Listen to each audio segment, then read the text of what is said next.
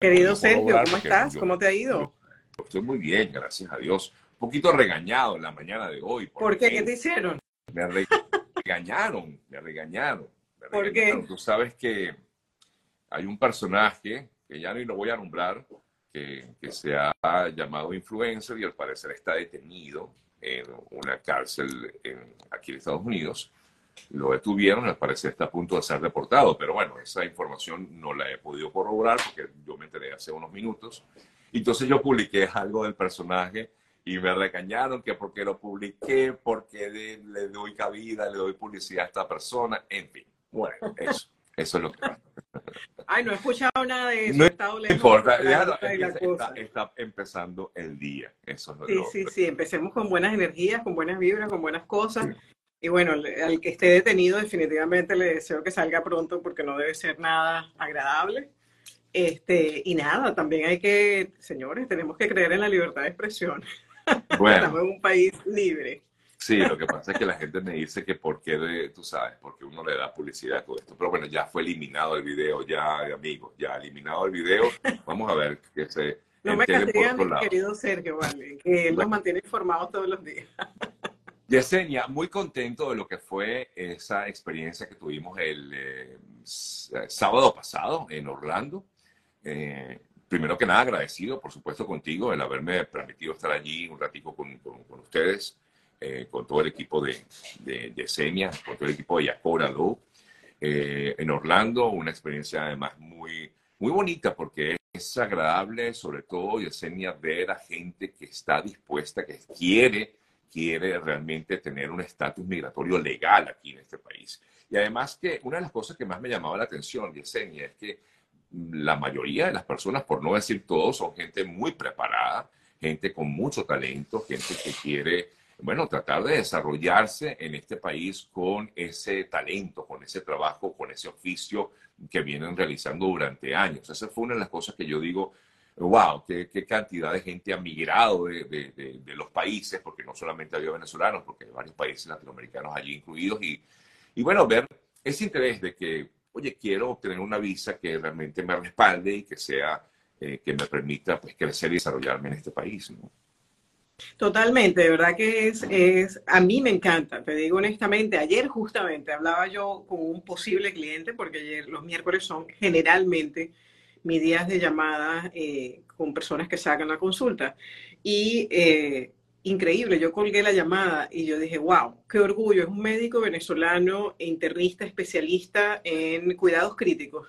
Y la forma en que ha manejado la medicina y cómo sería su propuesta para Estados Unidos. Yo, créeme, o sea, increíblemente le dije, doctor, el día en que usted esté en Estados Unidos y tenga una licencia para practicar en Estados Unidos, yo creo que yo voy a ser su primera paciente. Yo no soy muy pro médico, pero me encanta el médico que piensa fuera de la caja, que es innovador, que no está, bueno, te dolió la cabeza, te tomas el Advil y te vas para tu casa, sino vamos a ver qué es lo que está pasando. Entonces, es, tal cual lo dice Sergio, y, para mí definitivamente, ayer revisaba yo los currículums, todos los currículums, se recibieron una tonelada de currículums en, en Orlando, y la verdad, o sea, yo me quedo asombrada, es uno mejor que el otro, o sea, definitivamente es una oportunidad para mucha gente. Ayer hablé con dos de las llamadas que tuve, eran personas que tienen 10 años esperando por el asilo político en Estados Unidos. O sea, estamos hablando de 10 años es una vida. O sea, piensen en sus hijos con ya 10 años, ya el niño ha ido al colegio, tal vez ya sabe dos idiomas, ya sabe un poquito de la vida. Entonces, es tal cual lo dices. Y gracias por, por acompañarnos. Ahora, eh, bueno, ahora nos acompañarás pronto en Texas. Así es, ya vamos a hablar de eso, vamos a dejarlo para el final, para invitar a las personas que, que, que, también estén ahí por allá, por, por Texas, para que acudan a, esta, a este encuentro presencial de la doctora Iacona, bueno, con, con, la comunidad, ¿no? Es un poco, un poco eso.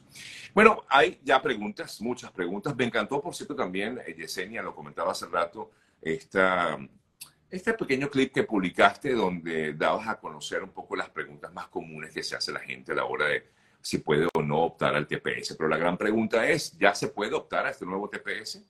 La planilla está disponible, pero todavía no ha salido una actualización diciendo esta también es, está disponible o esta también se puede usar para hacer esa, esa, esa aplicación para los nuevos aplicantes del TPS. Yo lo que le digo es, acuérdense que el hecho de que sea sencillo no significa que tiene que ser corriendo, porque hacerlo corriendo te puede costar la aprobación de la, de la petición. Entonces yo les digo es, ya sabemos cuáles son los requisitos, ya sabemos quiénes clasifican, ya sabemos quiénes pueden aplicar y cuáles son los casos que son un poquito más complicados, pero que lo pueden intentar también. Vamos a preparar y apenas salga ese registro diciendo, ya, listo, esta es la planilla que vamos a usar, se envía. Puede ser en una semana, puede ser en cinco días. Eso nunca se demora meses. Eso siempre es una cuestión de días nada más. Ahora, alguien aquí comenta, eh, Yesenia, yo apliqué al TPS ayer, estaba todo disponible, pagué y todo bien, dice la persona. Perfecto, si pagaste, eh, estaba disponible, buenísimo. Lo único que puede ocurrir es que si sacan una nueva planilla con una actualización arriba, porque las planillas tienen un vencimiento, pero aunque a veces diga 2025, a veces sacan una nueva que dice, por ejemplo, en vez de octubre del 2025, diciembre del 2025, y ya la otra queda obsoleta. Entonces, lo máximo que tal vez puede pasar es que inmigración te diga actualiza la planilla o tienes que reaplicar si quedó algo faltando o algo que no estaba correcto, pero las personas que han aplicado y ya se les ha aceptado, inmigración les cobró, vamos a esperar, vamos a esperar. No sé si puedes, y tendrías chance, eh, Yesenia, de, de, de, hacer un pequeño resumen de justamente esas preguntas frecuentes que se hace la gente con respecto al TPS, de quiénes pueden o no, porque ya me están preguntando y te hacen justamente esas mismas preguntas. Entonces, un poco quizás para ayudar a las personas y orientarlas, por favor. Claro que sí, con gusto, Sergio. Mira, eh, lo primero es que una de las preguntas más frecuentes es, entré con el ESTA.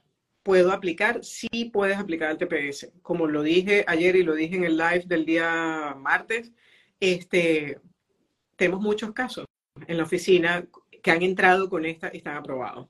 Tuve residencia en otro país. ¿Puedo aplicar? Hay que analizarlo. Hay que analizar si ya se venció esa residencia, si está por vencerse, cuál es la ley de ese país y cómo le vamos a demostrar a Estados Unidos de que has estado ya viviendo aquí, que ya tu residencia cambió realmente, que es Estados Unidos. Si ya se expiró, más aún. La doble nacionalidad.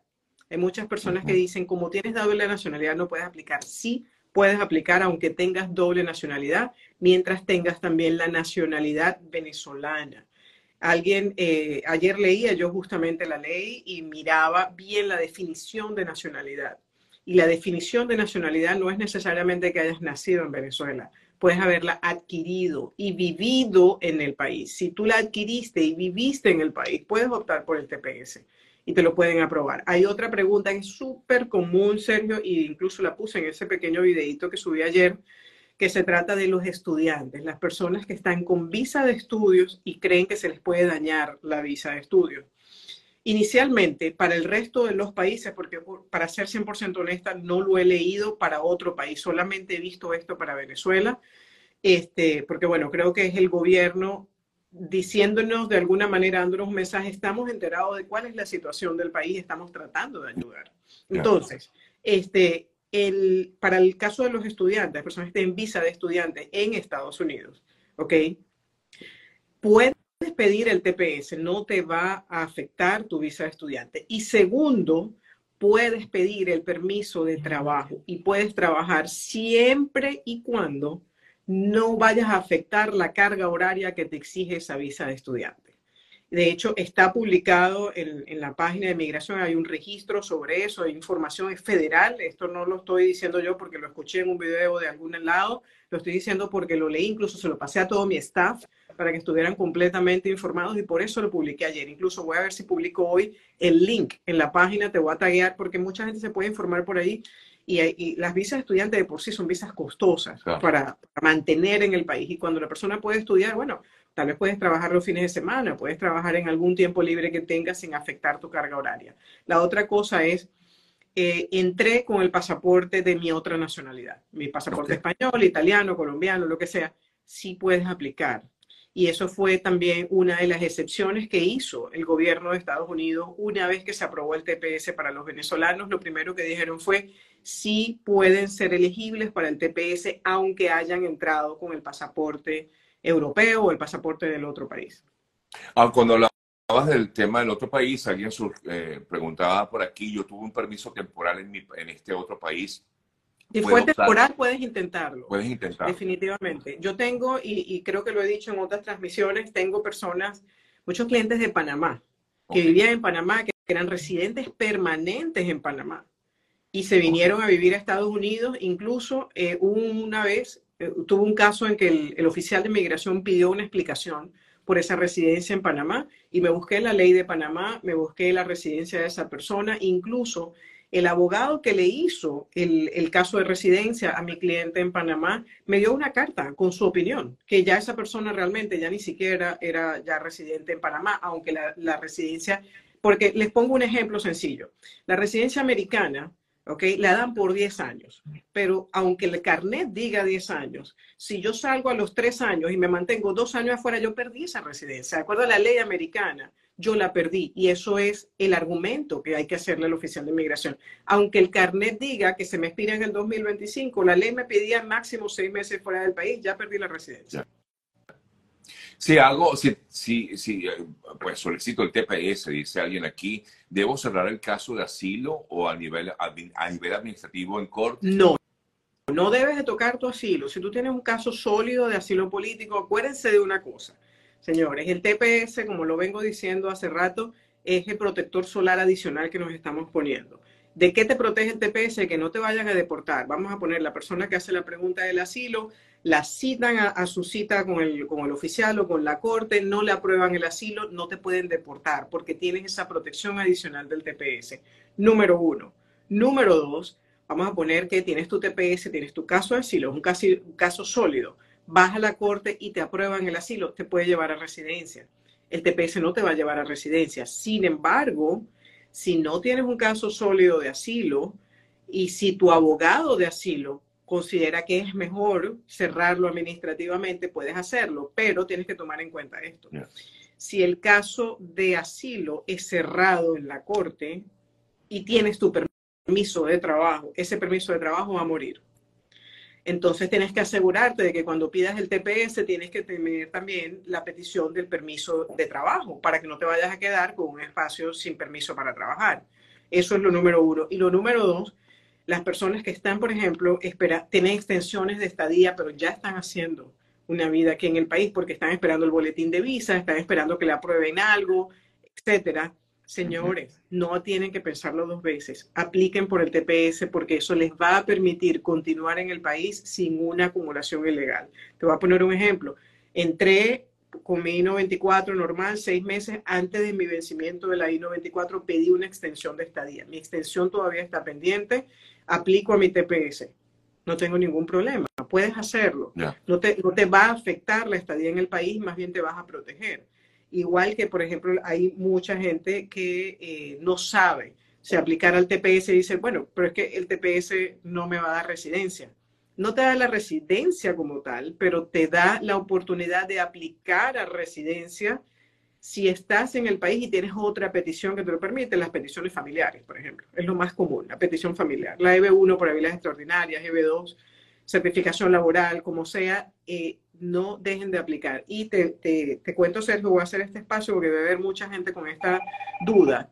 Este, personas que están eh, con el, se me fue porque sonó la puerta aquí y se me fue la idea. viendo que sonó, se te sonó un tele, te sonó el teléfono. Es la puerta, es la puerta. El, intercomunicador la puerta. Pero bueno, eh, déjame ver si me acuerdo, si me acuerdo, se los digo, pero se me fue completamente comentarme si querías decirme, ah, me quiero, quiero aprovechar para comentarte algo en particular, pero no me, no me lo dijiste, por eso no sé, no me acuerdo yo tampoco. Ya me acordaré, si me acuerdo te interrumpo y seguimos. Dale, estoy en la espera del TPS desde noviembre, ¿puedo reaplicar? Te consultan o si niegan el TPS por error también se puede reaplicar, es otra de las consultas. Sí, sí, claro, si te niega el TPS por un error, puedes reaplicar al TPS porque has estado dentro del país antes del 31 de julio. Ya se me vino lo que les iba a decir.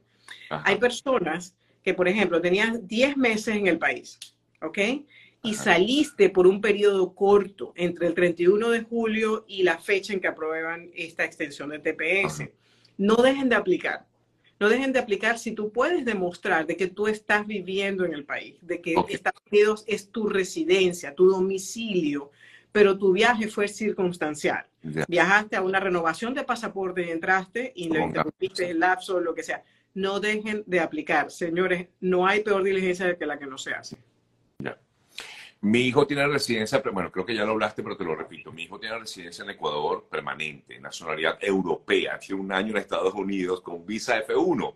¿Puede aplicar TPS? Claro, entraste con visa F1, visa de estudiante. Puedes aplicar al TPS, incluso puedes aplicar el permiso de trabajo con la salvedad de no violar la normativa de la carga eh, migratoria.